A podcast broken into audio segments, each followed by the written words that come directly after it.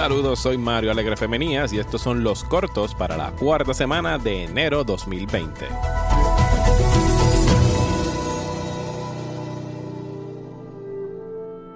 Dear basketball, from the moment I started rolling my dad's tube socks and shooting imaginary game winning shots in the Great Western Forum, I knew one thing was real. I fell in love with you. A love so deep, I gave you my all. From my mind and body to my spirit and soul.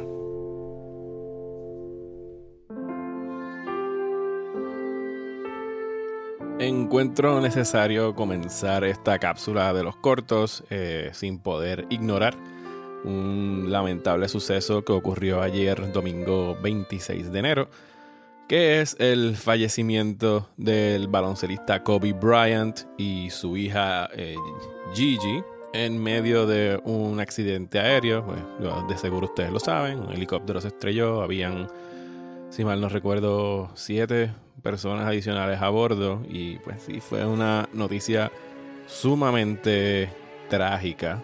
Yo, pues quien me conoce sabe que yo no soy el mayor fanático de los deportes, no los sigo, no, no, es que no me gusten, es que simplemente no, no los sigo, pero no puedo eh, obviar el, la magnitud de lo que representa esta pérdida para todo fanático del deporte, o presumo que muchos fanáticos, incluso detractores de Kobe Bryant, deben admitir que pues lo, difícil, lo duro que es perder un, ídolo de, esa estatura y más de una forma eh, tan, tan triste, tan, tan inesperada.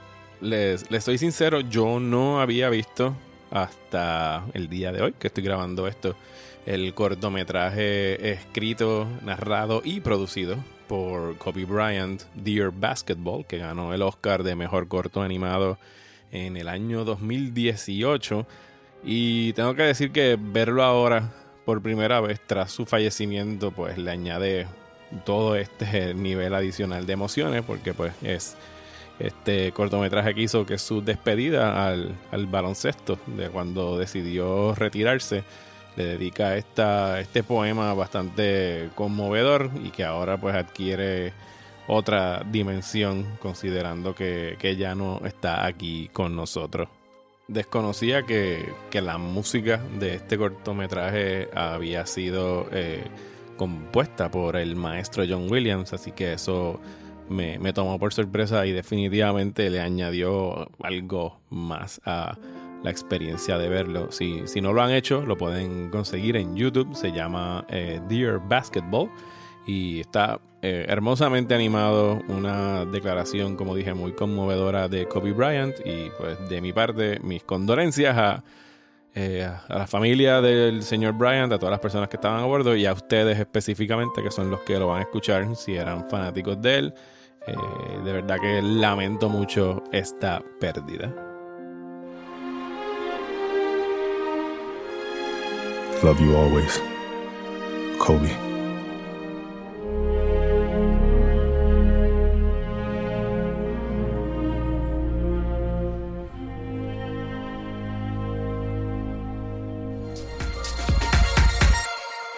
Bueno, y en noticias, la semana pasada hubo como que una sacudida más en Lucasfilm cuando anunciaron que la serie de Obi-Wan iba a estar pospuesta indefinidamente Luego resultó ser que no parece que es tan indefinido como parecería. Eh, Iwan McGregor durante una función especial de Birds of Prey, en donde interpreta al villano, dijo que va a ser un, van a empezar a filmarla eh, en enero del 2021, así que en realidad sí hay una fecha para posponerla. Y al momento, pues el guionista que tenían contratado fue despedido o van a deshacerse de sus libretos porque según han dicho por ahí a la presidenta de Lucasfilm, Kathleen Kennedy, no le gustaron. Y según la más reciente información de la revista Variety, eh, Lucasfilm está buscando a alguien que podría ser Dave Filoni o Christopher Yost para encargarse de su redacción. Filoni, como seguro sabrán, es el guionista y el creador del el universo de Clone Wars. Christopher Yost ha escrito para Rebels, así que ciertamente están dentro de la familia de, de Lucasfilm. Yo, sinceramente, me gustaría que trajeran sangre nueva a Lucasfilm, trajeran gente de afuera a jugar dentro de, este universo, pero no parece que sea el plan. Quieren dejarlo in the family. Afortunadamente, Deborah Cho, que es una de las directoras de The Mandalorian, se va a quedar como la directora de todos los episodios de Obi-Wan. Así que nada, hay que ahora esperar un poco más para ver esta serie de Obi-Wan. Han surgido nuevos detalles de la serie de televisión de Parasite. El director Bong Joon-ho ha dicho que lo que él tiene planeado para esta serie, que no han dicho la cantidad de episodios, solo que será una miniserie, eh, son cosas que él tenía originalmente en su historia o en su libreto que tuvo que remover por cuestiones de tiempo. Por ejemplo, habla de la escena, si ya vieron la película, en la que la criada original regresa a la mansión y tiene todos estos moretones en el rostro, pero nunca en realidad se dice qué fue lo que le pasó ni por qué es que se está viendo así. Él dice que hay una razón para esto, que hay una historia que lo explica eh, hay una razón por la cual ella conoce este bunker, conocía al arquitecto que diseñó la mansión. Así que son esas cosas que él quisiera estar explorando en esta serie que va encaminada a HBO. El punto es que aunque no se ha dicho que los actores originales van a regresar, si están con los mismos personajes se cae de la mata de que tienen que ser los mismos actores para interpretar otra vez a estos personajes y lo que van a hacer es expandir la historia de Parasite. Así que ¿Será posible que HBO vaya a producir una serie de, no sé, 5 o 6 episodios en coreano con subtítulos? ¿Ustedes se imaginan ver una serie en coreano con subtítulos Sunday Night on HBO? De verdad que yo me sorprendería, me volaría la cabeza, pero si lo van a hacer y lo van a hacer de esta manera que Bong Joon-ho lo está diciendo, espero que se mantengan firmes en que tiene que ser una serie en coreano. Y vuelve a trazarse la adaptación del videojuego Uncharted. Yo honestamente no sé por qué no se rinden a estas alturas. Han pasado ya como por dos o tres directores. Primero se fue eh, Dan Trachtenberg, después se fue Travis Knight. Ahora supuestamente están buscando y podría ser Ruben Fleischer, que es el director de Venom en esa última opción no me, no me emociona para nada, pero Sony está empeñado en que van a hacer una película de Uncharted. Yo no sé por qué, o sea, si ustedes han jugado Uncharted, esos videojuegos ya de por sí son cinematográficos, cuentan una historia que no necesita una adaptación para el cine y pues las adaptaciones de videojuegos que han llegado al cine sigo insistiendo en que no hay ninguna buena, pero Sony quiere hacerla.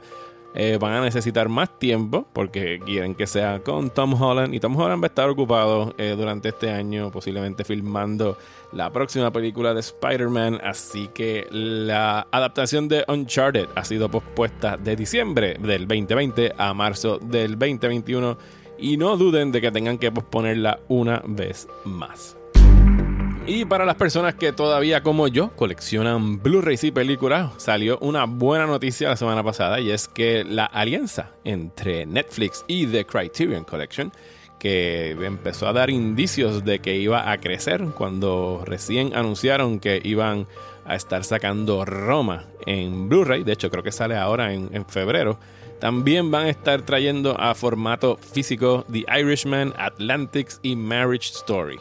Así que eso por lo menos para mí, son excelentes noticias porque yo continúo eh, coleccionando películas y nunca podemos confiar en que todo esté en streaming, gente. Tenemos que tener copias físicas de estas películas que nos gustan, de esta música, de estos libros, porque estas compañías recuerden que no, no, lo de streaming se, se cae de la mata de que no es de nosotros, pero cosas como comprar libros en el Kindle o comprar música por iTunes, incluso películas por iTunes, el día que la compañía decida que ya no tienen los derechos o que no van a pagar por ellos, simplemente te la desaparecen y tú no tienes una copia tuya que no puedan venir a tu casa a sacártela. Así que para mí son buenas noticias que estas películas de Netflix, que no ha sido muy proactivo en lanzar su contenido en formato físico, ha hecho una alianza y quién mejor que The Criterion Collection.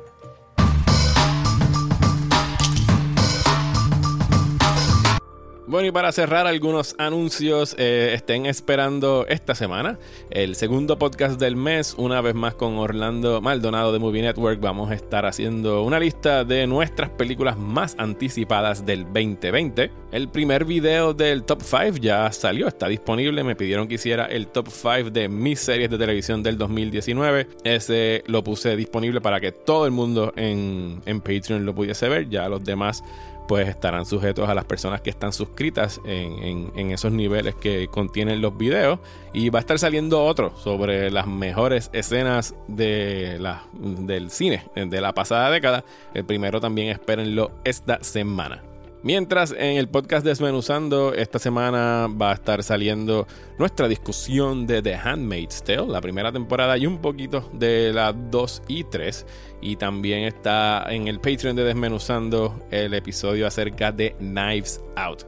Eh, yo voy a estar con Rosa Colón en un panel que nos invitaron a organizar el periódico Todas. Vamos a estar el próximo 12 de febrero a las 7 pm en pública en Santurce con un panel de los Oscar y de cuán irrelevantes se están tornando estos premios en el presente. Así que si quieren ir a vernos, si quieren ir a escuchar una discusión sobre los Oscars, lo invito a que busquen información sobre el evento en Facebook.